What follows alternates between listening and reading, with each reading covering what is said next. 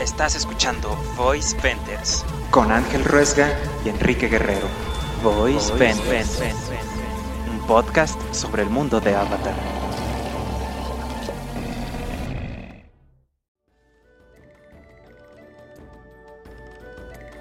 Bienvenidos a Voice Vendors, un bonito podcast para adolescentes guerrilleros radicales. Eh, está con nosotros, como siempre, Ángel Ruesga. ¿Cómo estás, querido Ángel? Muy bien, amigo. ¿Cómo te encuentras tú? Yo perfectamente bien. Soy, soy Enrique Guerrero y les damos la bienvenida. Eh, para quienes no sepan, este podcast es sobre Avatar, la leyenda de Ang, y cada capítulo eh, revisamos tres episodios de esta bonita serie. Así es. Bueno, entonces hoy nos toca eh, pues hablar sobre el capítulo 10, 11 y 12. Entonces vamos a empezar con el capítulo 10, que es Jet. Sí, eh, bueno, eh, el capítulo comienza con Momo siendo atrapado y vemos que hay como que otros monos también en trampas en, el, en, los árboles. Que ya desde aquí te están eh, introduciendo esta onda de que los árboles son como que muy importantes, ¿no? Las ramas de los árboles y eso ya es muy importante dentro del episodio. Ajá, entonces este Momo es atrapado y ah, bueno, los chavos, estos muchachos se preocupan y van a buscarlo y lo encuentran que está allá eh, junto con estos monos. Y Ang lo libera y después quiere liberar los monos y, y, le dice como de en él, vamos a tardar mucho. Y con un boomerang los libera. Y después Sokka se da cuenta de que son trampas de la Nación del Fuego. Y esto lo, lo pone paranoico, que también es como que algo importante dentro del episodio.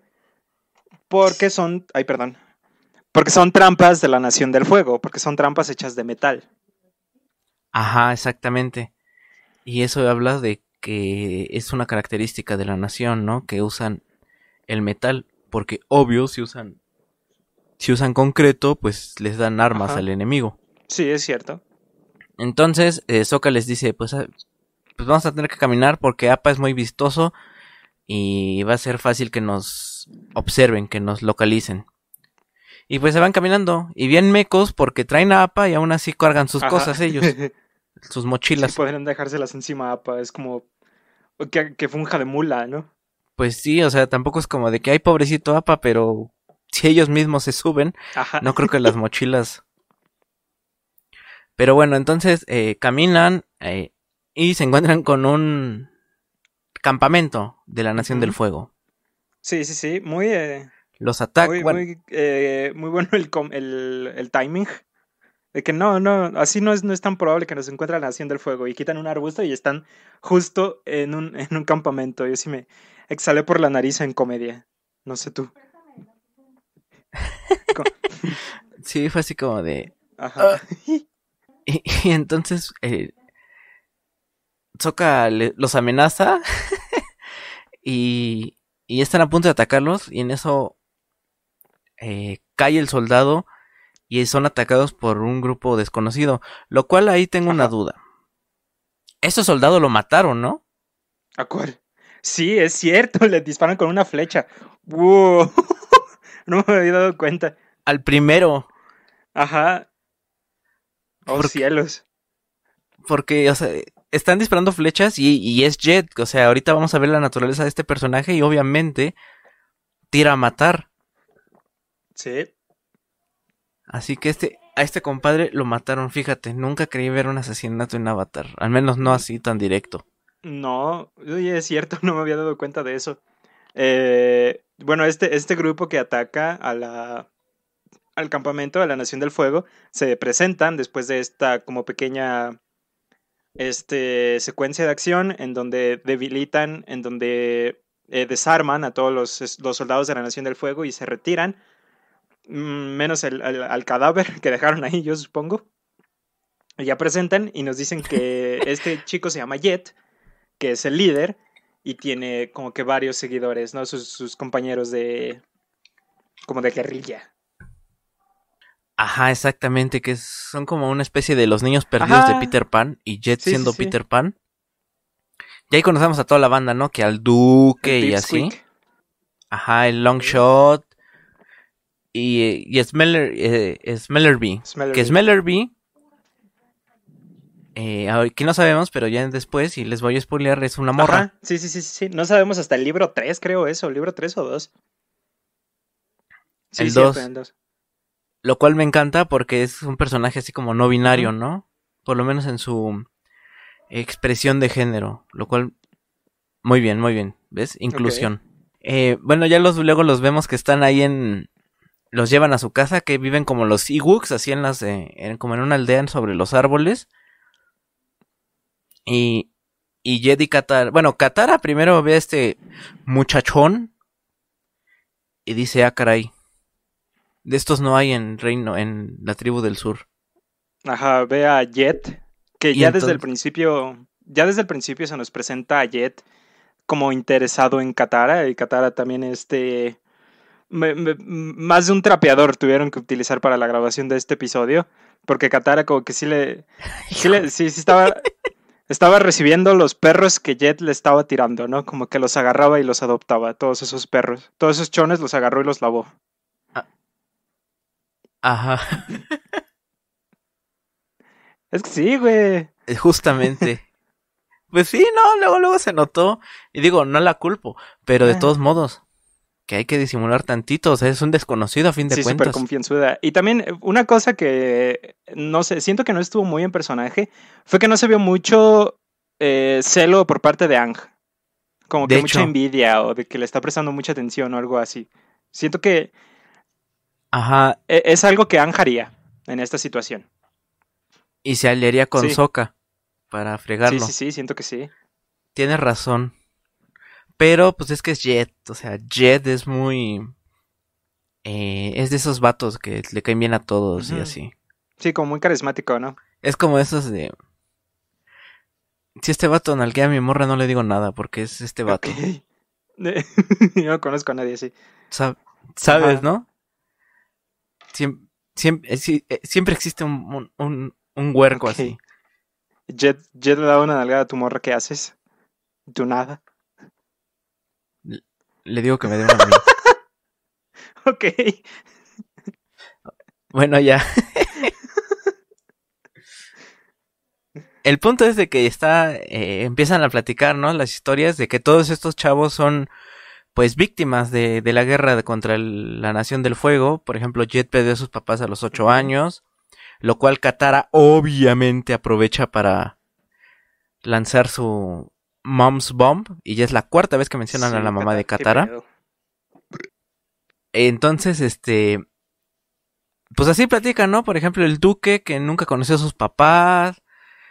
Y es esto, está como huérfanos, ¿no? De la guerra. Lo cual también está interesante en ese sentido, de conocer eh, esos estragos de que una guerra real trae, ¿no? Como Sí, sí, huérfanos. claro, Lo- las consecuencias que tienen estas cosas en la, en la vida de ciertas personas también es muy interesante. Y también verlos que se juntaron todos, como que tiene mucho sentido que esta gente siga a alguien como Jet, ¿no crees? Porque de cierto modo están como que vulnerables por todas las cosas que vivieron y llega un líder así como súper carismático que los entiende y que sabe por lo que pasaron y cosas así, pues tiene todo esto como que eh, mucha cohesión.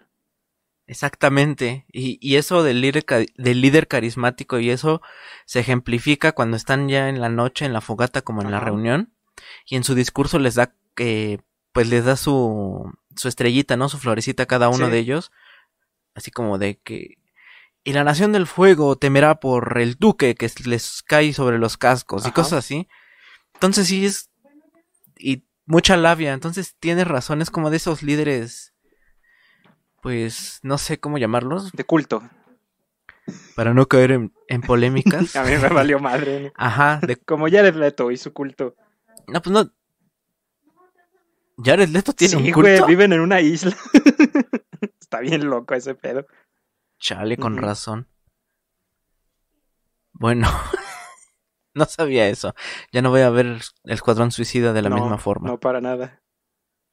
Funeado 30 Seconds to Mars. No, no De es hecho- cierto, ni siquiera se quedan en, en ese de hecho, tocan, la banda toca en presentaciones de la isla. Como que a ellos no les importa, a los otros de la banda, pero Jared Leto sí es como que su...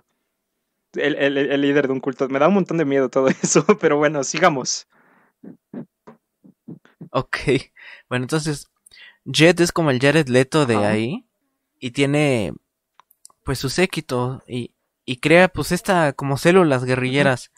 Porque al final es eso, ¿no? Un poco, o bueno, no un poco, sino es tal cual. eh, eh, sublevarse de forma radical ante el, el sistema, ante el poder, que en ese caso es la nación del fuego colonizadora.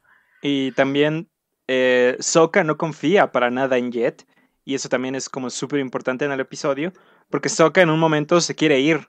Y le dice Jet que realmente no quiere que ellos se vayan. Porque necesita a Aang y a Katara. Y para ganarse la confianza de Sokka se lo lleva a una misión. Ajá, exactamente, ¿ves? O sea, cómo lo, envuel- lo, envuelve él Sí. también con este carisma, con esta madera de líder. Y la misión es de que están cuidando un camino para emboscar a lo que posiblemente sea un convoy o alguna brigada ahí de la Nación Sí. del Fuego. Que eso hace algo muy genial, también mucho sobre pues, culturas nativoamericanas que vimos que en la pintura de la tribu del sur tienen mucho. Y acá con lo eh, clava la espada en la en, en- en un árbol para oír las vibraciones y saber quién y, y cuándo se acerca. Sí, Sokka hace eso. Y resulta que solo se acerca una persona y, y es un viejito. Y, a- y este Sokka dice como de no, aguántate, es nada más un señor, no nos va a hacer nada. Y a Jet le vale queso y se avienta y le empiezan como que a bulear al pobre señor y le quitan sus cosas. Y Sokka estaba súper en contra de todo esto. Eh, Jet le va a dar una patada en la cabeza, que, ok, este episodio ya va muy violento, ya tuvimos un muerto y un viejito pateado, y Sokka lo alcanza, Sokka lo, lo alcanza a detener con su espada, ¿no? Para que no, no, no meta gol con su cráneo. Un día cualquiera en mi colonia, un muerto y un Sí, viejito güey. pateado. y entonces, eh, ajá, y Sokka va con Katara y le dice, oye, tu novio es, está bien pinche loco. Y pues Katara, o sea, Katara no le cree, no entiendo, o sea, no entiendo esa actitud de, de esta morra. Sí, no, yo tampoco, porque después van con Jet y Jet les dice que pertenecía a la Nación del Fuego y ellos así de, ah, no, pues entonces sí. Ok, pero era un viejito. Ajá, y es así como de, ajá, ¿qué Ajá, tiene que ver? O sea, eh, se supone que Ang ya había dicho antes de que tiene amigos en la Nación del Fuego. O sea que él entiende que no todos son malos, pero aún así como que defendió a Jet por esa parte de que era un, un viejito nada más. Y luego Jet saca una espada con un veneno y le dice que si no sabía que el viejito iba para matarlo a él. Lo que muy probablemente sea mentira. Creo que no lo dicen así explícitamente, pero con las cosas que pasan después, como que te dan a entender que eso también es una mentira, ¿no? Sí, que Jet sembró ahí esa, el cuchillo. Cu- Cual judicial. ok. Y entonces, este. Por cierto, hay una escena de que Katara le hace un gorro todo bien feo a, a Jet. Que le dice, le hice un gorro Ajá. a Jet. Y, des- y después en la escena del cuchillo, Ang trae el gorro Ok. Puesto. Entonces, es, yo creo que es como la única forma de decir que Ang estaba celoso de Jet. Ok. A lo mejor sí estaba, pero lo tuvieron que cortar porque iba a tardar mucho. Tú, tú, tú sabes, así, cuando quieres hacer algo, pero tienes un límite de tiempo y tienes que dejar cosas fuera, a lo mejor esto fue lo que dejaron fuera, ¿no crees? Claro. Pues sí. Pues entonces, eh, Y bueno, ajá. Jet les dice a Sokka, a Sokka, a Anji Katara, que lo ayuden con una misión. Ah, no, no, no, no, espérame, antes de esto. Eh, Jet va con sus compañeros, con sus, eh, pues sí, con sus compañeros, hacia un como acantilado en donde de- desde el cual se ve un pueblo y una presa. Y Sokka lo sigue y escucha todo el plan, que este es como que el plan importante del episodio, que resulta que en el convoy, el primer campamento que asaltaron de la Nación del Fuego, en donde van y asesinan a un soldado, mataron Ajá. a un vato. eh, se robaron un montón de explosivos y quieren usar esos explosivos en la presa para hundir el pueblo. Y Sokka está diciendo de que no, porque allá hay inocentes también.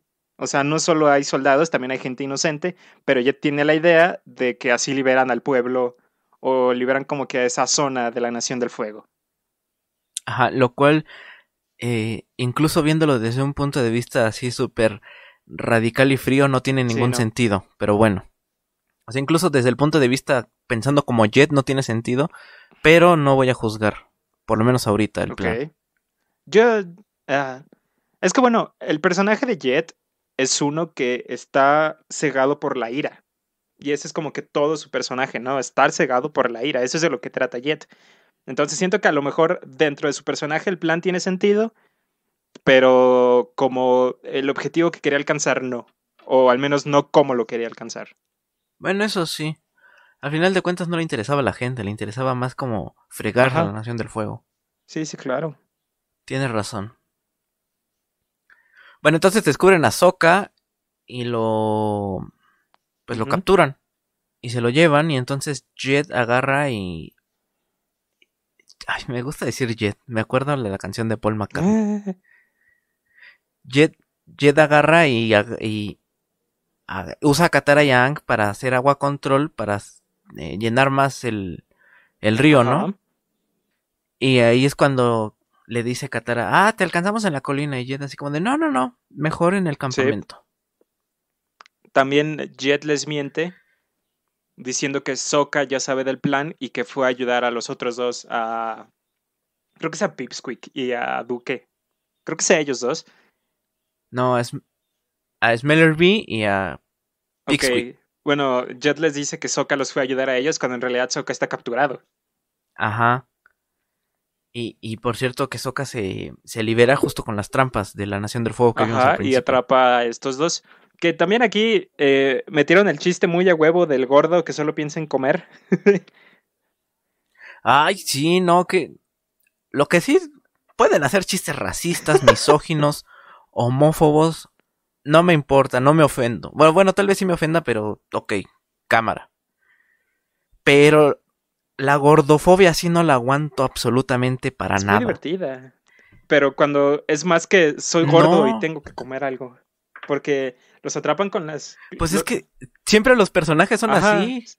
Soy gordo y tengo que comer. Sí, hay un montón de personajes así y son muy aburridos. Pero. El problema. O sea, cuando la historia no gira a través de que soy gordo y sufro, es soy un gordo simpático y solo pienso Ajá. en comer.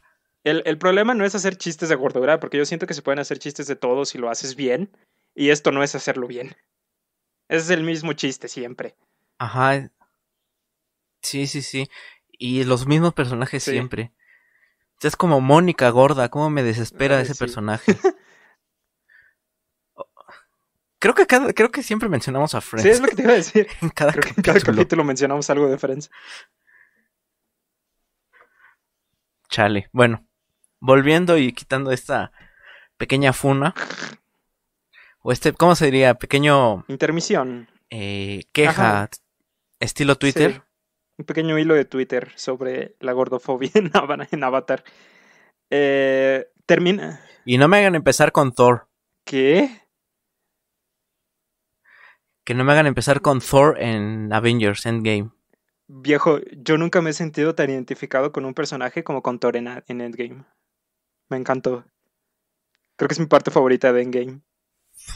Sí, pero también, o sea, se desdibuja a Thor. O, bueno, más bien no era Thor, sino la gente que se empezó a quejar de que Thor era gordo y era así de, dude, así parece más dios vikingo. ¡Ah! Sí, es cierto. Pero además está deprimido, güey, por todo lo que pasó en Infinity War. Nos estamos yendo mucho de... Nos Exactamente. estamos yendo bien horrible. De hecho, sí, sí, sí. Recuperemos el hilo. Eh, Ang, Ang y Katara terminan de hacer el agua control en estos como que eh, geysers calientes y llenan el río con agua y Katara dice que terminaron pronto, que vayamos a ver cómo está Jet. Y van de nuevo al mismo como acantilado, como el mismo esta montañita y Ang escucha el plan y se ponen en el mismo plan que Sokka, de que no pueden hacer eso porque hay mucha gente inocente ahí.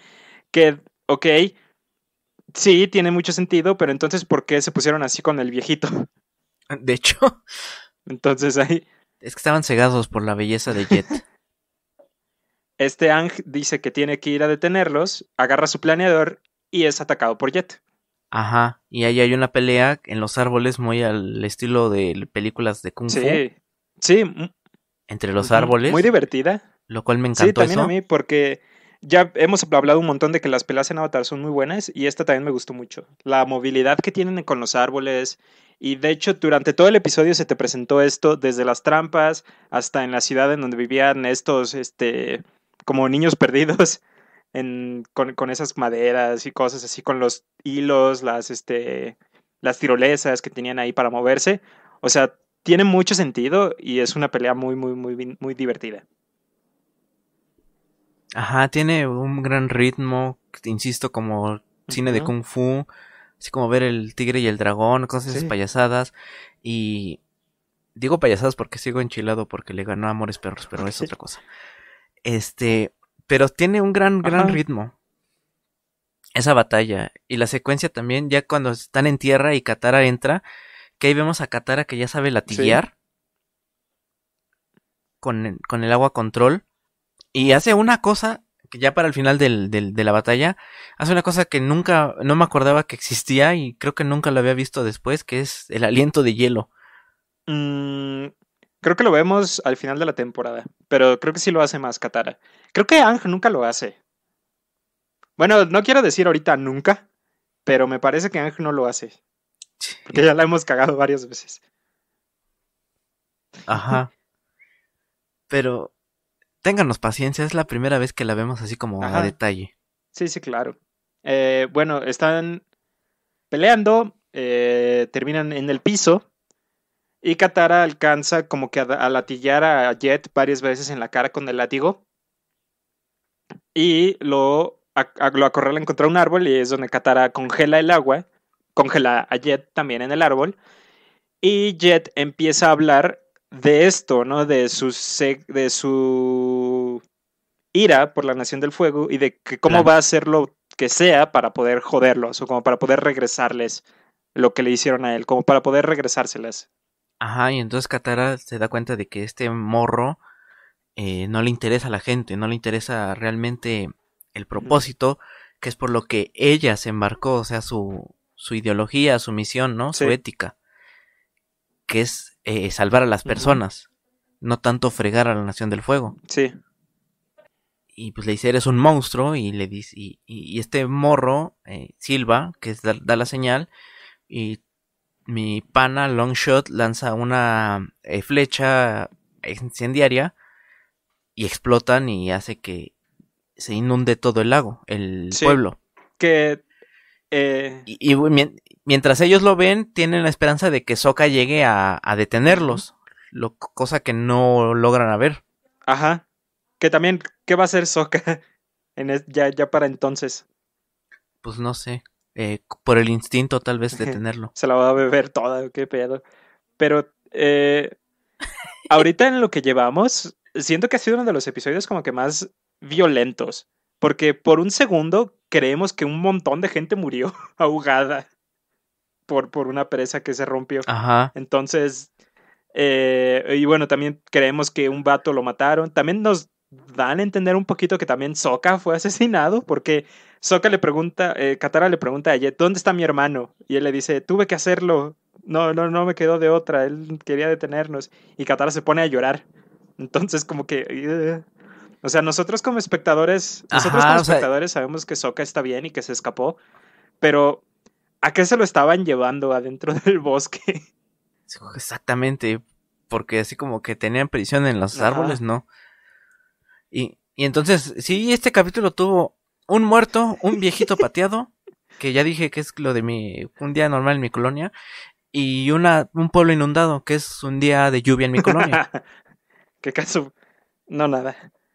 Eh, resulta que Sokka, después de esto, llega a Enapa y nos platica que cuando se escapó de los dos amigos de Jet, fue al pueblo a avisar de que esto iba a pasar y alcanzaron a evacuar todo el pedo. Pero nadie le creía y la persona que le creyó fue el viejito, el viejito pateado. Y ya por, ah, gracias a eso pudieron evacuar el pueblo y nadie murió. Que me, me, me pareció curioso ver a Sokka trabajar con la Nación del Fuego. Porque hasta cuando va ahí se ven los soldados de la Nación del Fuego y le creen. Sí, pues a- a- con ellos va directamente a decirles. Sí, claro. pero luego dice, y pudimos evacuar a todos, o sea que a lo mejor estuvo ayudando en la evacuación. Fue un poco curioso. Sí, la verdad es que sí. Y yo creo que este capítulo tiene. Vemos mucho más a. mm, A profundidad la Ahsoka, Sí. ¿no? Porque en otros capítulos era o Katara o Ang. Pero a Ahsoka casi nunca lo vemos como teniendo la iniciativa. O siendo como el eje del equipo Sí. Avatar. En la historia del capítulo. Y también siento que Y- Jet es sin dudas el personaje más desaprovechado de toda la serie. Porque su. La, la, la idea de un personaje como Jet es tan interesante. Y de hecho, con este episodio, como ya dijimos, tiene un montón de a lo mejor cosas un poquito más serias o como que más. eh, no quiero decirlo, pero oscuras, podríamos decir. Y Jet no se utiliza tanto. Me parece que salen cuatro o cinco episodios en total. Y me hubiera gustado ver un poquito más de Jet. Aparte Ajá, de que y- se nota luego, luego. Se nota luego, luego que está es- súper basado. Ajá. Su arco es el, el más trágico para mi parecer. O sea, cuando llegamos al final, que realmente no tiene final, que esa es la tragedia, porque nunca sabemos qué pasa con él. O sea, para mí es un personaje muy, muy interesante, como dices tú, porque es, y está muy mal desaprovechado, porque como dices, ¿no? O sea, es un personaje, es un antihéroe, Sí. pero que está entre la línea de casi ser villano. Y después en, la, en el libro 2, que ya lo veremos, como igual esta obsesión lo deja como, lo empieza a hacer loco Sí. está pensando que está viendo a Zuko, que lo cual es cierto, pero o sea, él, o sea, la sociedad, sus amigos, todo el mundo lo, lo hace loco hasta que lo desaparecen, Sí. igual cual judiciales, lo desaparecen y ya no sabemos qué pasó con él. Ok. Sí, sí, sí, claro. Eh, aparte, toda la idea de un como líder carismático que quiere hacer todo lo posible por alcanzar su objetivo y que ese objetivo choca directamente con el de los protagonistas, también pudo dar para un montón de juegos. Siento que Jet pudo haber sido fácil una entidad tan peligrosa o tan eh, eh, grande o, o una amenaza tan presente como lo es, por ejemplo, Azula, ¿no te parece? Ajá, sí, pues es que al final de cuentas son los dos eh, violentos Ajá. y viscerales, no más que cada quien de su trinchera, Azula representando el sistema y Jet al Sí. antisistema, pero del, o sea, calados de la misma Sí. forma. Sí, por supuesto. Y también, bueno, no, pero sí también la guerra tuvo un montón de consecuencias en ellos y la manera en cómo ven el mundo está súper moldeada por la guerra, porque nacieron y viven en la guerra. Ajá. Y, y además el final de ellos dos es el mismo. Un poco, sí. La locura. Sí, sí, claro. Entonces, sí siento que se pudo haber hecho mucho más con Jet. Muy probablemente haya sido cosa de Nickelodeon, de que no los dejaran hacer tanto. Y de hecho creo que es... No creo. ¿No? yo, o sea, yo creo que fue como, así como hicimos a, no sé, al personaje de la semana pasada, así este morro. Y ya después como que vimos, ah, tiene potencial, vamos a tratar de meterlo un poquis en el libro Ok. 2. Bueno, quién sabe. Eh, pero bueno, siento que es de las cosas que más me emocionan del remake live action, de ver cómo hacen a Jet, porque tienen la oportunidad de hacerlo súper bien. Tienen la oportunidad de hacer a Jet, porque aquí como que existe Jet, pero no alcanza el potencial como personaje o como antagonista que hubiera podido. Y si en el remake... Ajá, se siente como que tiene la máscara de Nickelodeon, Sí. ¿no? Todavía. Sí, sí se siente muy así. O sea, hay personajes que no lo sienten así, pero este sí. O sea, este sí se siente como que le está encadenado sin el potencial Sí. que merece. Sí, claro que sí. Pero bueno, eso fue Jet, el episodio 10. ¿Quieres seguir con el episodio 11? ¿O quieres decir otra cosa de Jet? Pues no, creo que ya dijimos todo y ahora sí que cuando llegamos al libro 2 vamos a regresar con este personaje. Entonces, vamos con el que creo yo es el peor episodio de la serie. O uno de los peores. Eh, sí, sí, tienes El- razón. El cañón de la muerte. Cuéntanos. Este sí es relleno completamente. ¿Sí? Porque no te presenta ningún personaje que después vaya a hacer algo. No está dentro del arco eh, eh, principal de toda la serie. Ni siquiera sale Zuko, que en el otro tampoco salió Zuko, por cierto, pero no lo extrañas. O sea, aquí ni siquiera hay como un antagonista, no, no hay nada. Pero bueno, vamos allá. El, el episodio comienza con eh, Katara y Sokka peleando por la tienda, por la tienda de campaña. Sobre que Zuko no quiere. Zuko, Sokka no quiere poner la lona porque no hay nieve, porque no hay nubes, es una época seca y la pueden usar de cobija. Y Katara está diciendo de que a lo mejor y si llueve, pues ponla, ¿no? Por si acaso. Y Ang llega como que a resolver el pedo. Y esto también va a ser importante porque se supone que la tarea del avatar, o una de las tareas del avatar, es traer paz. Y es como de lo que intentaron que tratara este episodio, ¿no? Sí, como tratar eh, de poner un ejemplito de una de la misión del avatar, ¿no? Eh, pero bueno, entonces ven y está un gran cañón que tienen que atravesarlo.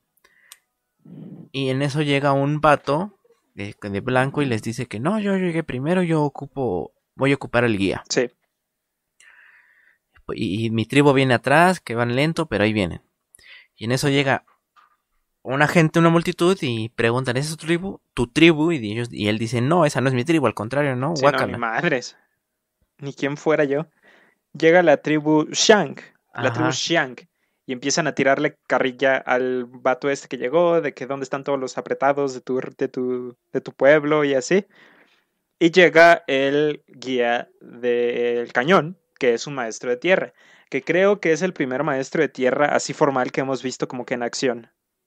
No, de hecho no, no, no, no, olvídalo eso, porque ya, ya vimos a Boomy y No. a los soldados y todo eso. Sí, olvídalo, olvídalo. Sí, de hecho. Eh, lo No, siento. Llega el guía del cañón, pregunta que a quién quiere, a qui- qui- quién va a tomar el tour, quién los va a acompañ- quién va a atravesar el cañón. Y la tribu Shank, que se supone que son como que los ladrones y los sucios y los mugrosos y así, dicen que pues ellos, ¿no? Y el otro vato dice que ya llega su tribu y van llegando, los de la tribu Ganjing. Ajá, que son Sí, los que son como que los apretados. Los sí. estirados. Y entonces ahí pues, empieza, aparece Twitter ahí. Y se empiezan a, a pelear. Y entonces, este. Ang le dice. eh, bueno, porque. Porque, o sea, tienen que pasar unos primero y después otros. Y entonces los Shang dicen, no, queremos pasar primero nosotros porque traemos enfermos. Y los Kainji eh, quieren pasar porque eh, ellos traen viejitos. Y me gusta, eso sí me gusta, que cómo se, se reprochan así de, si no fueran sucios no estarían enfermos. Y los otros, si no fueran tan limpios no vivirían tanto tiempo. Dice el jefe de los de los Ganjing, si no fueran tan puerco. sí, sí me dio risa. Eso sí me dio risa. Pero porque lo dice un vato como súper limpio y así súper correcto. Y no, no cambia la expresión de su cara. Ajá. Tiene una cara así de póker y nada. así, Si no fueran tan puerco. me gusta mucho eso. y bueno, Ang decide que para que no haya pedos, APA va a atravesar a los viejos y a los enfermos y todos los demás van a ir junto con el guía y las dos tribus aceptan este trato, este punto medio. Ajá, pero la única regla es no pueden llevar comida eh, en el viaje. Sí, Entonces ahí van y, y este, el guía eh, les, les explica, ¿no? Que este cañón fue hecho por eh, espíritus de tierra que se en- enojaron con los eh, agricultores del lugar porque no les daban un, una, una oferta, ¿no? Una Sí. ofrenda. Y por eso está como es peligroso. Y de repente los ataca una lombriz de, del cañón, lo cual de lombriz no le veo Sí, nada, no. pero bueno, no, yo tampoco voy a juzgar. Digo, si esa cosa de seis patas se quiere llamar lombriz, ¿quién soy yo para decirle lo contrario? Bueno, no creo que ella quiera, pero bueno, eh, hay, hay una como pequeño enfrentamiento con esta lombriz que termina dañando al guía, le rompe los brazos. Y y Sí. ya con los brazos rotos no puede hacer control. Ajá. Y entonces, este, oh problema, ¿cómo vamos a salir? Y otra vez empiezan a pelear estas tribus. se empiezan a gritar el precio y así. Entonces Ang se encabrita y les dice, ¿saben qué? Ustedes por este lado y ustedes por el otro. Y manda a Soka con los puercos y a Katara con los payasos para que sepan de por qué se pelearon. Sí, para que averigüen por qué se odian tanto. Eh, acampan en la noche y resulta que todos traen comida. Los, los Ganjin decían que los Shang traían comida, que por qué mi gente iba a tener que pasar hambre. Y los Shang decían que los Ganjin van a pensar que somos unos culeros que traen comida, ¿por qué no vamos a traer comida también? Ajá, sí, o sea, es como de chale. ¿Cómo se llama eso? Y ahí les encuentran la historia. ¿Cómo, se llama eso? ¿Sesgo de, confirmación o algo así? ¿O sesgo de qué? Es un sesgo, ¿no? Ay, no sé. No, me, no, no, no, no sé el nombre de esa cosa. Nada más me acuerdo de Riz en un intro de Malcolm. que le pasa eso. ¿De qué? Pues de que Malcolm llega con unos este, refrescos y le dice, ah, pero los cambiaste. Ah, pero a no ser de que pensaste que yo iba a cambiar y así se va. Pensé que me ibas a decir, no sé, no pasé filosofía. Lo peor es que sí pasé. No sé cómo. Pero eso no es filosofía, era psicología, ¿no? No sé, a mí me lo enseñaron en filosofía. Pero bueno, eh, les platican la historia de por qué se odian tanto. Y resulta que cada quien tiene una versión diferente de la misma historia. Así es, lo cual ahí me, me... Eso sí estuvo bueno. O sea, porque cada estilo, eh, o sea, cada narración, cada relato, tiene un estilo diferente. De animación. Ajá, sí, sí, sí, sí, sí. Eso creo que fue lo único bueno de todo el capítulo, los estilos diferentes de animación. Cuando lo cuentan los Shank, es como que los, los modelos de personajes son como súper vectoriales y muy estilizados y se ve muy chido. Pero pues aparte de eso, no me gustó para nada el episodio. Y la historia que cuentan. Y los kanjin son, son muy ceremoniosos, ¿no? Así el, el, trazo, muy. Pues. Incluso, o sea, como, como el, en sí la serie, pero más mmm, artistoide, no sé cómo decirlo. Más con, con, con, con más caché. Ajá. No pude pensar una palabra peor para describir esto, pero bueno. La, la, historia que cuentan es que el líder de los Ganjin traía un orbe que tenía que llevar de puerta a puerta, que esto simbolizaba el paso del sol y que era una cosa de redención. Y en su versión de la historia, antes de llegar a la otra puerta, el líder de los Shao o un, este, un habitante o un perteneciente al equipo, a la tribu de los Shao, lo ataca y se lo roba o algo así. Ajá. Sí, exacto. Tal cual. Y la versión de los Shao es que no se lo robó, sino que este cuate le pide ayuda para que se lo llevara, pero unos eh, guardias Kanjin lo, lo atraparon y lo prisionaron durante 20 años. Y entonces el coraje es por la injusticia. O sea, unos creen que fue injusto y otros creen que fue un, robo. Por eso están peleados. Que 20 años en este mundo realmente no son muchos, ¿sí? Como quiera, ¿no? Aunque sea son dos meses, pues sí, sí pesa estar ahí en, cerrado en el fresco bote. En el fresco bote. En el bote de Campbell's.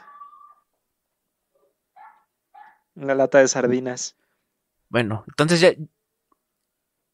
Lo, lo curioso aquí, lo que también me da, pues, se me hace interesante es cómo los muchachos toman partido.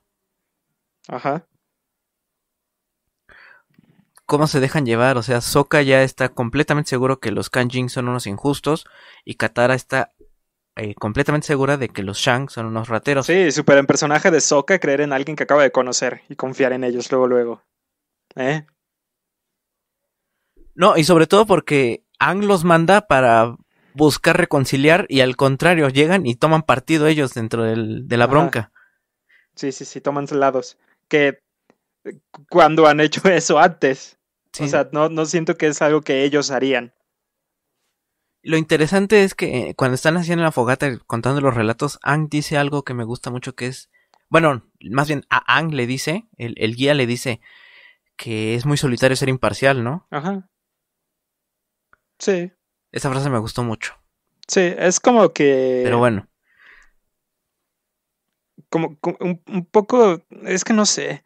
¿Cuál es el mensaje de este episodio? Porque acaba el episodio y no, no aprendemos nada. si esa hubiera sido la enseñanza, De hecho, no hubiéramos tenido ese final. ajá, porque de hecho aprendimos a, a mentir, Ajá. a cambiar la historia Sí, esa fue la maldita enseñanza. para... O sea, una enseñanza casi casi este, stalinista, ¿no? Así de cambia la historia para tu conveniencia. Ajá. ¿Qué es esto? El porfiriato. Lo siento mucho. Ay, güey. Ay, Eh. no, pero ya nos estamos adelantando. Ah, bueno, más adelante en el episodio vemos cómo más lombrices de, de tierra empiezan como que a atacar. O bueno, no. No, pero Ajá. primero, Primero se estaban peleando todos ellos. primero, este, ajá, Yang les dice, ¿saben qué? Las palabras no se resuelven nada, hay que accionar. Y entonces estos vatos que lo interpretan como de, ah, sí, vamos a pegarnos. Sí, Y empiezan ya a pelear, este, esa es la acción. ya físicamente. Sí. Y entonces el Angustias, ya frustrado, agarra y los, eh, los lanza así con, con, con aire control y descubre que los de los dos lados tienen comida. Sí. Y se, y se enoja. Se- o sea, también me gustó. O sea, sí me gustó como la, la expresión, la, el- el- el- la reacción de Ang. Por si ya todo frustrado, ya de que maldita sea mi vida. Entonces, ya con la comida, pues al aire, ya llegan todos los lombrices y los empiezan otra vez a atacar y, y así. Hasta que Ang tiene un grandioso plan que es como de caricatura. O sea, yo sé que esto es una caricatura, pero ustedes me entienden. Sí. Ustedes no entienden. que que es este ponerles un bozal a las lombrices y con un palito con la con, con comida y eh, hacer que suban Sí. Y pueden subir el, el, el peñasco este ya para poder escaparse. Y empiezan a trabajar en equipo. Que es lo importante. Que los Shang y los estos, los Yang, los eh, Ganjing empiezan a trabajar en Ca- equipo para capturar cada quien su lombriz. Que.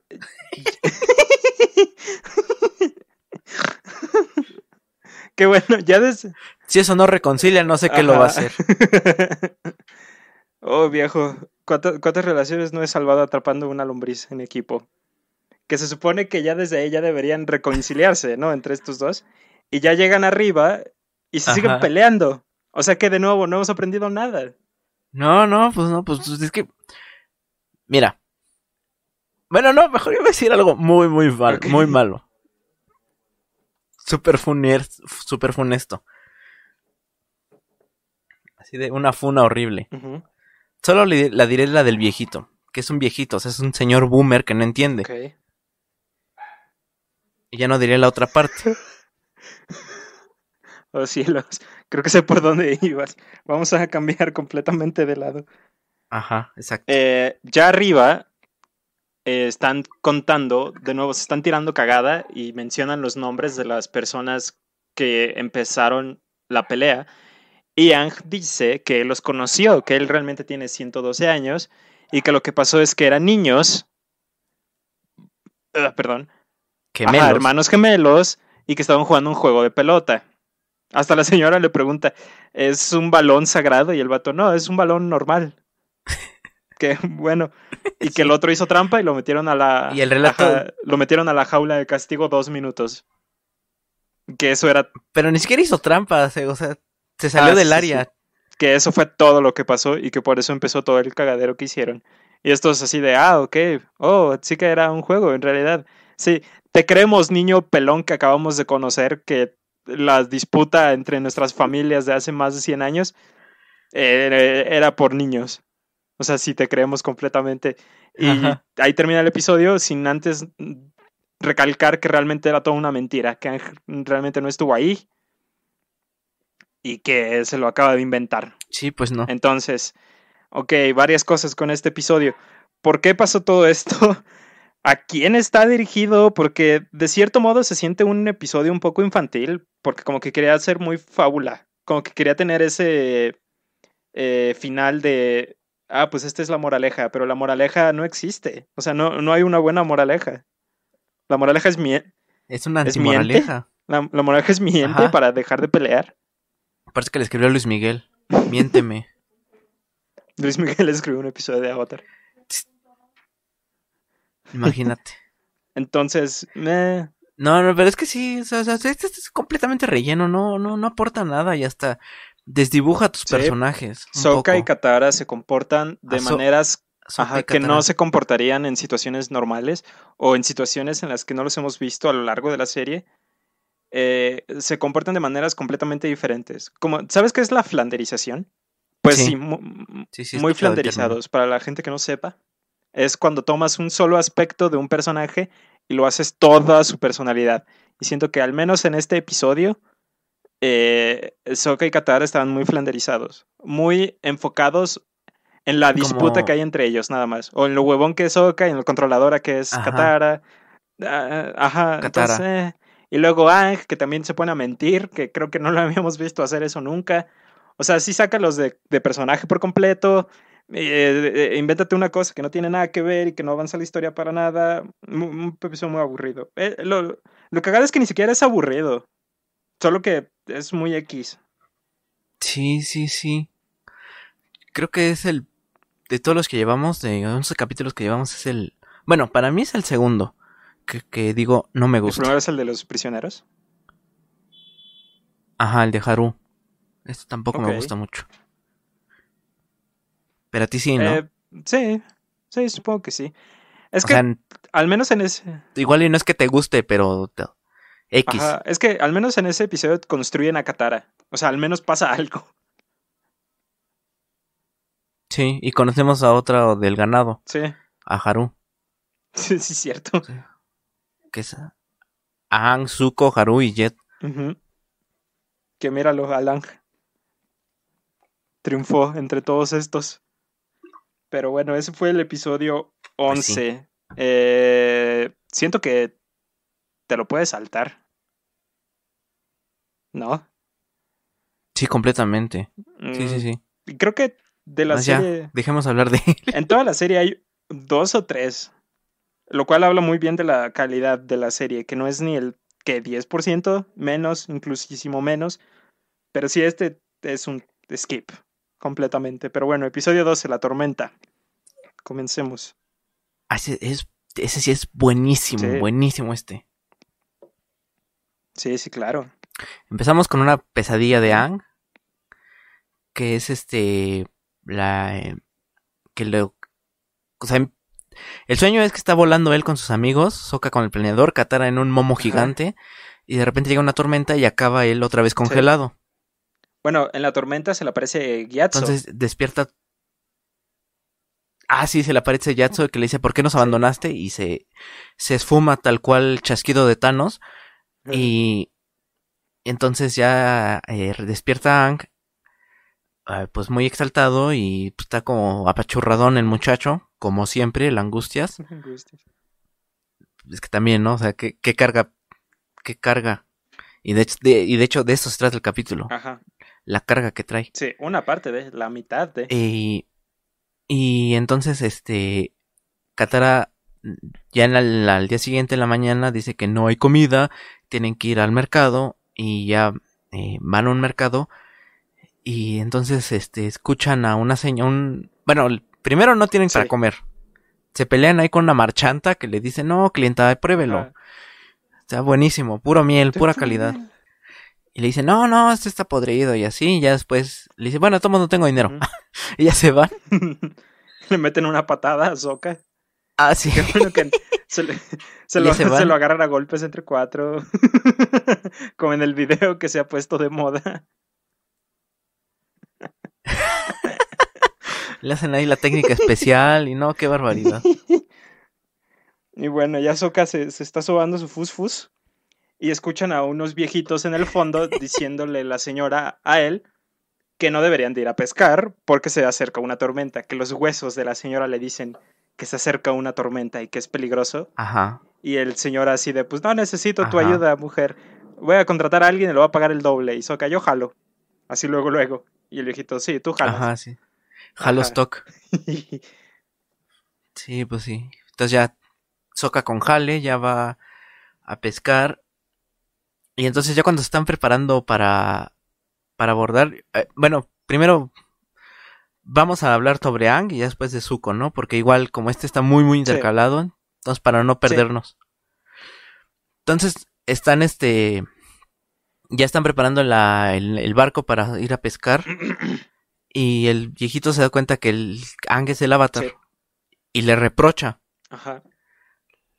Lo cual otra vez vuelven a poner ese elemento como humano, como muy muy serio, ¿no? Muy dramático de que obviamente hay gente que sí que padre el avatar, pero ¿dónde estuvo estos 100 años? O sea, que él se pudo haber evitado estos 100 años si este morrón no hubiera desaparecido.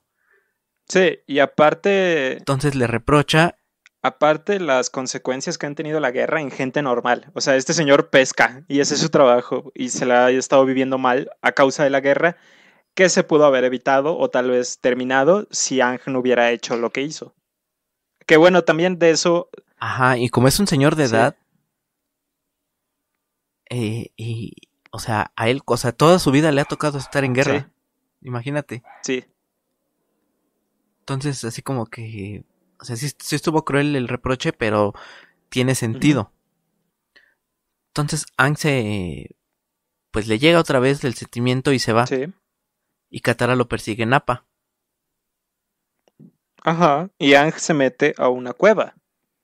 Y aquí es donde empieza como que la, la verdadera, el, el verdadero episodio, el verdadero eh, desarrollo dentro del episodio, que es flashbacks, que me parece muy interesante porque por lo general los flashbacks, o al menos episodios de flashbacks en otras series, son muy pesados. Y aquí lo que Sí. hicieron bien fue no presentarnos nada de esto hasta ahorita, porque todavía estaba la duda de cómo pasaron estas cosas y la manera perfecta de hacerlo es con flashbacks ya muy metidos dentro de la historia. Entonces, eso, eso me gustó. Ajá, eso y justamente porque sí tienes razón. O sea, cuando es un flashback es. Te vamos a contar toda la historia de cómo se conocieron los personajes. Si es que no te lo contamos en el Sí, primer capítulo. hueva.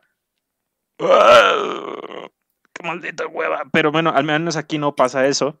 Eh, Katara le empieza a preguntar a No. Ang de por qué se sintió así con las palabras del anciano. Está chillando el gato. Y Ang le dice que, eh, que aún recuerda el día en que le dijeron que él es el avatar. Y ahí es donde empieza el flashback. Sí.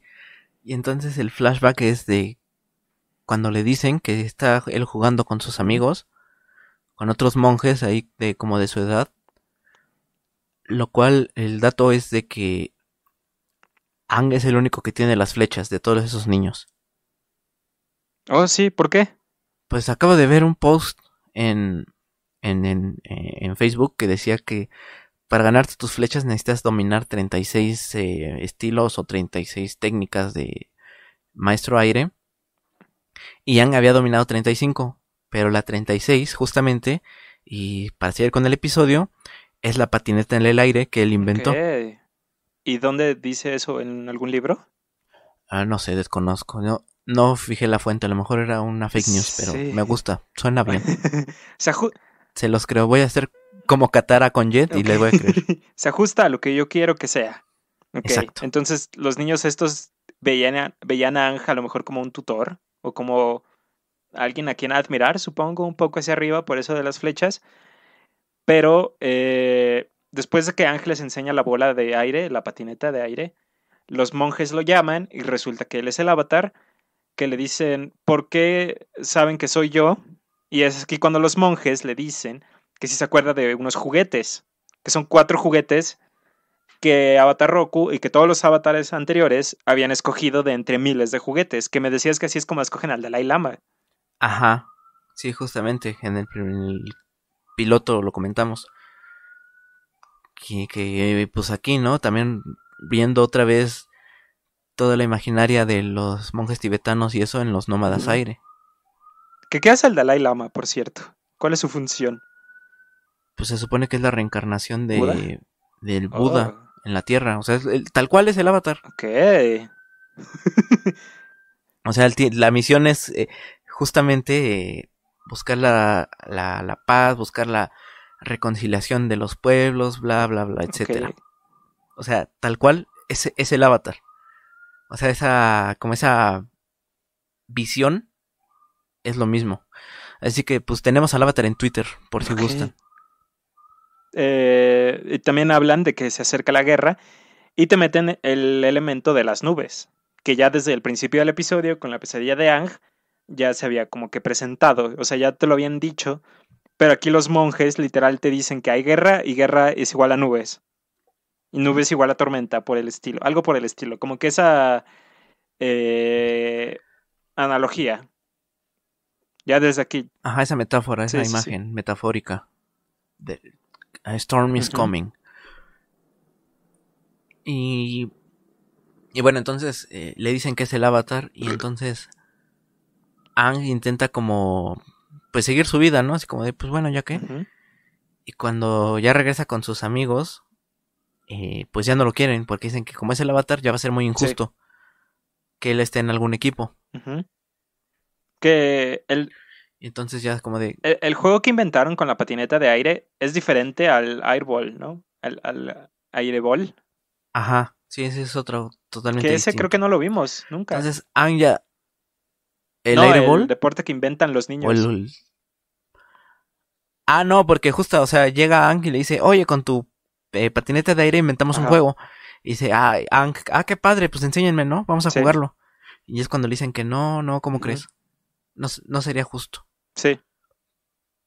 Y, eh, y entonces ya se va y conocemos a Gillo, que, que es un niño así todo, así apestosito. Así se llama Gillo. Ajá, ¿no te acuerdas que dice, bueno, ¿quién va a tener a Gillo en su equipo? Así se llama, oh, tío mío.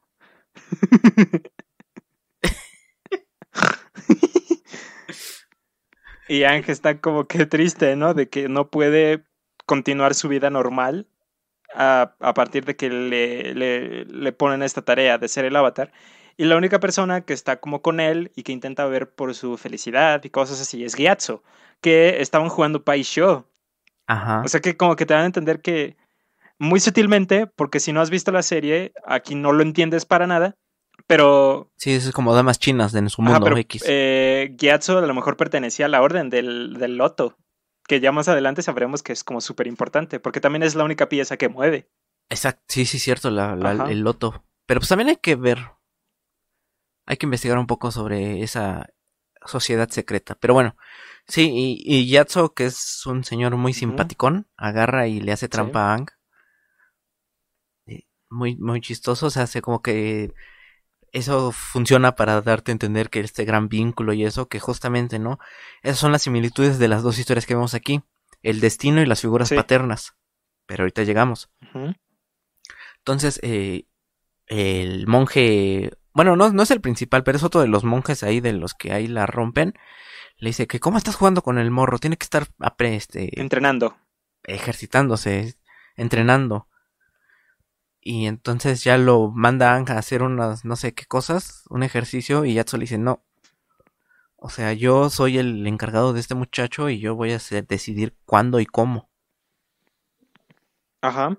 Y entonces, pues lo llaman ahí como a una audiencia y le dicen que, que, que, que los sentimientos hacia Ang lo están nublando y lo están perjudicando. Entonces van a mandar a Ang a la tribu de los nómadas del este, al templo Sí. del este. que también eh, a lo mejor de nuevo es sobrepensarlo, pero aquí es donde sale su Nezuko, que enorme spoiler por cierto, pero bueno, no, no, no crees que a lo mejor tendría por ahí algo que ver, o también podría ser de que son los únicos dos templos que hay ¿Fue en el templo del este? Eh, en el del oeste, ¿no? Así, yo, o sea, yo sé que es en el del oeste cuando Zuko, por, por- geográficamente es donde está la Nación del Fuego, el más cercano, pero a Ang lo mandan al del este. Ah, ok, Bueno, lo intentan mandar al del este, más bien, porque Ang escucha y Sí. se escapa. ajá, y aquí es donde ocurre lo de la tormenta, caen Appa y, y Ang al agua, Ang congela a la Appa y a sí mismo, Con el estado Sí. avatar. Y dice que ahí es donde lo- lo único que recuerda después de eso es despertar en los brazos de Katara. Entonces ya de aquí nos introduce a la presión que siente Ang, a la culpa que siente por haber escapado. Este. Eh, ¿Cómo se llama eso? Eh, culpa del superviviente o algo por el estilo. Creo que era como que lo, lo que padecía de Ang. De si yo hubiera hecho algo, eh, toda la gente que murió tal vez no hubiera muerto y se adjudica la culpa a él mismo. Y ese es como que el enorme arco de Ang. Ese es como que todo su arco. Sí, sí, sí. Pues sí, es tal cual. No sé si sea la culpa del sobreviviente. Yo sabía que eso era más como de ¿por qué yo sí pude hacer esto y los demás no? O sea, como esa culpa. Oh, ok. O sea, lo, del sobreviviente es por qué yo sí sobreviví a la tragedia y los demás no. Pero bueno, entonces, este... Y, pues te pone a pensar, ¿no? Porque hay una secuencia justo cuando Yatso entra a buscar a Ang y le dice como de, no te preocupes, tú no te vas a ir, de por mi cuenta corre que no te vas, pero ya no estaba. Entonces, imagínate, eh, o sea, Yatso se fue, se murió, sin saber qué le pasó a Ang. Sí. Sí, es... Es interesante porque... Eh, como que es mucho que poner sobre el peso, es mucho peso que poner sobre un niño de 12. O sea que, ¿qué estaban esperando exactamente que pasara los monjes? Porque a lo mejor estaban cegados por el miedo de la guerra y de la Nación del Fuego y todo eso. Pero si, si, si lo piensas, Ang realmente no tuvo mucha culpa en esto por la edad que tenía y la madurez que tenía. Como que estaban esperando que madurara demasiado rápido. Ajá. Sí, sí, sí, y por la coyuntura, como dices tú, de la guerra y eso. Por eso es que le dijeron ahorita y no a los 16, que es cuando regularmente le dicen. A los, a los avatars. Pero bueno, ese fue el, el flashback. Y mientras este flashback estaba ocurriendo, estaba ocurriendo también lo de Zuko con Airo que comienza más, más al principio del episodio, regresando, cambiando de personajes. Eh, Airo le está diciendo a Zuko que se acerca una tormenta. Y Zuko le dice que no le importa, que su prioridad es encontrar al avatar. Y Airo le dice que tiene que tener en la prioridad a su tripulación. Y Zuko le dice que eso no le importa. Y un soldado de Zuko escucha eso. Ajá. Y, y ese soldado pues como que ya se empieza a molestar y le empieza a, pues a igual, ¿no? A gritarle el precio de que tú, un príncipe mimado, ¿qué nos va a estar diciendo? Tú no sabes de nada. Y ya se estaban ahí como calentando y ya se iban a pelear y el tío los, los separa. Y ya después, ya en, pues, en, ahora sí que en la noche, ya cuando están comiendo, este cuate, como buen subordinado, está ahí quejándose del jefe, ahí con todos los demás. Así de que no, es chamaco que vas a ver y así. Y, entonces llega el tío Airo y les empieza a contar la historia de Zuko. Sí. Y aquí empieza el flashback. Y estos dos eh, segmentos, por así decirlo, de flashbacks, están como intercalados. Y la manera en la que están intercalados te da a entender las enormes similitudes que hay entre Ang y Zuko. Porque ya vamos a platicar de los, de los Ajá. Eh, de los flashbacks de la vida de Zuko, que comienzan con él intentando entrar a la sala de, de, de, guerra o de planeación o algo así. Y no lo, no lo dejan entrar. Y no lo dejan. Y Airo le dice que, eh, que no se está perdiendo de nada, que es muy aburrido. Y Zuko está diciendo que si va a reinar esta tierra, tiene que saber qué está pasando en ese cuarto. O sea que ya desde ahí te ponen ese sentido de responsabilidad de Zuko con la Nación del Fuego. Sí, claro, del príncipe heredero. Y, y Airo le dice, pues bueno, o sea, nada más hay puro viejito ahí con este, hablando. Pero pues si quieres te meto. Y Airo es le el dice, quien lo no mete. vayas a molestarlos. O sea, no vayas a hablar cuando no debas. Ajá. Y que, como buen niño, hace exactamente lo que dicen que no. Pero también es algo muy importante eh, que vemos en Zuko, que es como su humanidad y su nacionalismo. Sí. Y no un nacionalismo así como de, ay, el país, sino por su gente, por el pueblo. Porque uno de estos estrategas les dice que va a mandar a una división de nuevos reclutas a, al frente, pero como distractores, o sea, para sacrificarlos.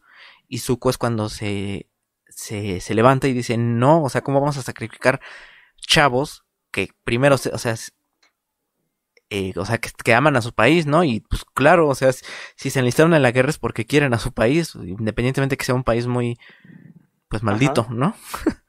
o sea, y es como de cómo vamos a sacrificar a estos jóvenes que están dando su vida por, por nosotros. Entonces, se ofende el señor este y el señor del fuego, o sea, su papá, se, se levanta y le dice que tienen que arreglar esta ofensa con un Agnikai, que es este duelo que ya lo habíamos visto antes con este Sao. Que, que también. Ah, el guion está súper bien hecho, porque ya te habían dicho que es el Agnikai y aquí no te lo tienen que explicar. Nada más dicen Agnikai y tú te acuerdas de lo que pasó con Shao y dices, ah, es eso, en la madre, se va a poner bueno. O sea. No, y además te. Anteriormente te dijeron que Zuko había perdido el último Agnikai que hizo. También y que perdió mucho y ¿te acuerdas, no? De esa escena que dice Airo, perdió mucho en el último Agnikai que combatió y muestran luego, luego enseguida la cicatriz. Le dice, creo que... Entonces ya cuando vemos... Creo que Airo le dice, no recuer no olvides que perdiste o algo así y Zuko dice, nunca lo voy a olvidar. Y enfocan a la mitad de su cara quemada con esa cicatriz. Entonces, ya cuando vemos esta Agnikai, o sea, sabemos que vamos a ver el origen de la cicatriz. Sí, sí, claro. Entonces, esa, esa, son como pequeñas recompensas que le dan a la audiencia que lleva siguiendo todos los episodios. Porque si apenas entras, eh, no sabes que es un Acne Kai hasta que llega la escena de la pelea. Pero si ya sabes qué es, inmediatamente dices, oh shit, aquí te van a contar esto que es tan importante. Entonces, el Acne Kai Zuko cree que va a pelear contra el general o el viejito al que dijo, al que según él ofendió. Ajá, ofendió. Cuando se da la vuelta, se da cuenta de que es el Señor del Fuego, su propio padre. Porque al ofender al general, le falta el respeto al Señor del Fuego. Entonces el Señor del Fuego tiene que participar en el Agni Kai. Zuko le pide que no eh, le ruega por clemencia. Y el Señor del Fuego pero o sea, está, está muy rude esa escena, o sea, porque es, o sea, literal es un niño, tendría unos, justo, ¿no? Tendría la edad de... más o menos.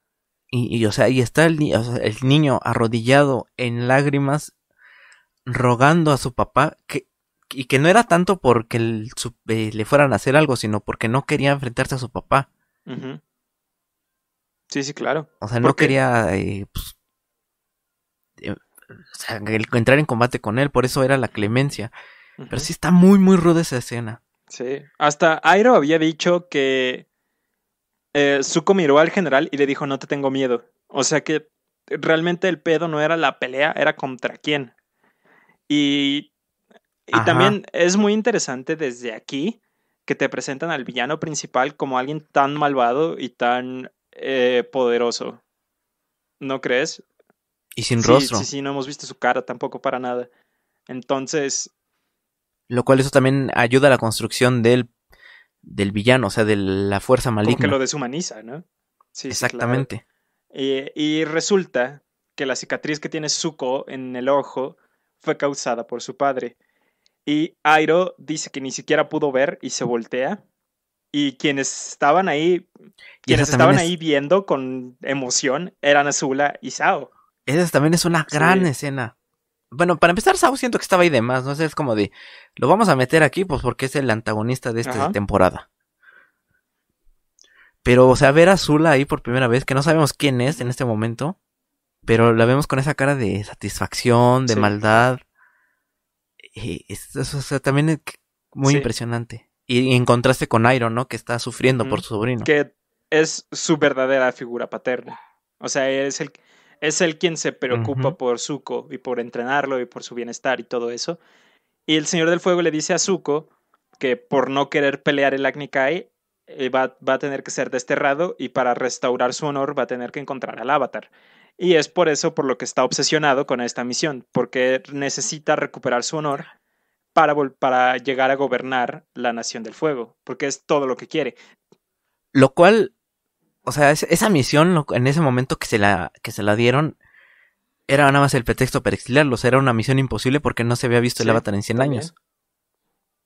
O sea, nada más era el pretexto para exiliar al príncipe para siempre. Sí. Nada más que, oh casualidad, se apareció el avatar. Ajá. Qué, qué- qué- qué cagado. Pero eso significa entonces que Zuko lleva en esta misión que cuatro años. Más o Que- menos. Es como una quinta parte de los 20 que estuvo encerrado el otro. O sea que también es bastante tiempo.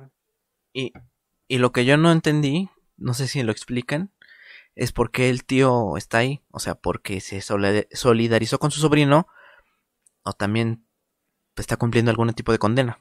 Mm, es cierto. Uno pensaría, por lo que hemos visto, que realmente es por acompañar a Zuko en su viaje. Como que también se está solidarizando con eso, solidarizando con Zuko y no quiere dejarlo solo. Porque sabemos que es la única persona que se preocupa por Zuko, aparte de su madre, que bueno, eh, que a- a- acabó hecha carnitas. Entonces, pues Eh, no es Ah, ¿no? cierto. Ah, no, está viva. Bueno, olvidemos. Spoiler, No. spoiler. Eh, entonces, a lo mejor sí es por eso que Airo está ahí. Más, yo sí, yo diría que es por eso, más que por una condena. Pues sí. Es que, es que también, eh, bueno, en el libro 3 lo mencionan que, pues, o sea, la derrota en Basing se le trae desgracia y encima la vergüenza de haber eh, claudicado eh, la herencia, porque Airo era el verdadero heredero como señor del fuego, pero después de lo de y de su hijo, ab- ¿cómo se dice? Abdica a- por su hermano, Renuncia a la, claudica más bien. ¿no? renuncia a la, a la corona. Ujú. Ok. Pues sí, yo, yo sí siento que Airo está ahí más que nada para cuidar de Zuko. Entonces, eh, eh, ya desde aquí te presenta esas similitudes entre Zuko y Ang, que es, tienes un destino que tienes que cumplir y tienes una figura paterna que se preocupa mucho por ti. Para Ang es Gyatso, para Zuko es Airo. Eh, también está el Señor del Fuego y está el monje este que solo se preocupan como por esa misión y esa misión nada más y ese es el destino que tienen que cumplir, más no en el bienestar, Ajá, deshumanizando. más no en el bienestar de los niños, Ang y Zuko. Sí, sí. Este fue un gran... Bueno, el capítulo acaba con... Con la tormenta, que llega la esposa del, del pescador y le dice que necesitan ayuda. Eh, va Ang, a- bueno, va Ang y Katara con a encontrar a Sokka. Lo rescatan, pero al final una tormenta los retiene. Igual caen en el agua y, uh, y Ang obviamente tuvo sus flashbacks, como de Vietnam. Ajá, Y bueno, y al final eh, logran salir. sí. Igual con la burbuja esta de por el estado Avatar. Y cuando salen, justamente salen en el. eh, cerca del barco de Zuko. Entonces hay un momento en que intercambian miradas Ang y. Zuko. Sí, sí. En el. en- Lo cual ya con todo el, el contexto del episodio es eh, muy poderoso esa, ese intercambio. que también eh, durante la tormenta, este Zuko había dicho que la, la prioridad era ponerse a salvo en lugar de encontrar al avatar, porque Appa pasa justo al lado de ellos y vemos cómo se va a caer un maquinista porque les cae un rayo y el maquinista o el, el timonista o algo así, el que maneja el timón, se va a caer. Timonel. Y- eh, gracias. Y Zuko sube y lo rescata. Y el otro soldado, el que también empezó como que la pelea, que ya estaba como que harto de Zuko, men- eh, también sube a ayudarlo. Y ya ahí como que entienden los dos que son como que un equipo, ¿no? Y también aquí cae otro rayo y Airo lo, lo desvía con la técnica de los rayos. Que eso también más adelante es súper Ah, sí, sí, cierto. Ajá. Sí, y, y esa técnica es. Sí, sí, sí. Aquí la vemos Que te por lo presentan vez. como un momento cómico. Y súper casual. como un momento cómico para que no, ajá, para que no le prestes tanta atención tal vez, porque eh, Airo desvía el rayo y luego lo, lo enfocan y está como que todo chamuscado y con los pelos así des- despeinados y así, como cuando te electrocutas en una caricatura y como que te lo presentan muy así de, ah, mira qué cagado, pero realmente tiene muchísimo que ver más adelante el poder que tienen los maestros de fuego de controlar los rayos. Sí, la técnica del. Así es. Que esa técnica se la. Se la apropian con movimientos de agua control, por cierto. Sí, sí, sí, es cierto. Que la electricidad fluye como energía igual que el agua, ¿no? Algo por el estilo. Entonces, qué, qué, qué, Y bueno. qué- qué- qué interesante juntar técnicas de control. O sea, si, si juntas fuego y agua, puedes controlar el trueno. Pero ¿qué pasaría si juntas, por ejemplo, agua y aire? ¿La brisa? No sé. por ejemplo, este es, un, este es un spoiler. Pero, por ejemplo, en Korra existe lava control, que es tierra y fuego. ¿El qué? Lava control. Ok. Ajá. Qué, qué- qué- qué- qué interesante. Sí, y, sí, no, pues es que sí hay como estos, este, eh, elementos como mezclados y también hay como superelementos, ¿no? Por ejemplo, del fuego es el rayo, del agua es la Sí. sangre, la tierra el metal, pero ya, ya llegaremos a eso que en su momento. Ajá. Y ya es ahí cuando ocurre este pequeño intercambio entre Zuko y Ang, que se miran directamente a los ojos. Y ahí es donde termina el, el episodio. Que bueno, siento que pasamos de uno de los peores a uno de los mejores. Porque realmente te pone muy, muy Sí. en contexto. Y para que un episodio de flashback sea tan querido, porque siento que este episodio es súper querido por los fans, eh, eh, eso no es fácil de hacer. Los episodios de flashback son muy difíciles de hacer y hacerlos entretenidos y hacerlos que no se sientan pesados o que se sientan como tarea de ver. Entonces, eh, siento que como, como escritor Ajá. voy, a, voy a regresar aquí para buscar consejos o intentar diseccionar la manera en la que se llega a este punto en donde te presentan un flashback y es de lo mejor que hemos visto en toda la serie. Sí, sí, definitivamente. Es del, es, hasta ahorita creo es mi favorito. Sí, creo que yo también. Pero bueno, ¿quieres, ¿quieres terminar? Creo que sería todo. Sí, sí, totalmente es todo. Eh, bueno, pues síganme en mi canal de YouTube, Basura Tóxica Espacial, que es un canal sobre cine. Y también en Enriqueciéndonos de Cultura Popular, que es un programa sobre cultura pop mexicana que sale en el Centro Cultural Futurama. Búsquenos en Facebook o en YouTube. Y da las tuyas. Pildorama, Pildorama. Ah, luego hablamos, amigo. Ok. Eh, también pueden seguirnos a mí y al buen Alex Ducloaks, que le caga que le diga Alex, pero yo lo hago porque soy un morro castroso. El buen Axel Ducloaks y yo estamos haciendo un podcast de lucha libre, resumen semanal de Raw, NXT y SmackDown, todos los domingos, y si hay evento especial, este domingo ocurrió Hell in a Cell.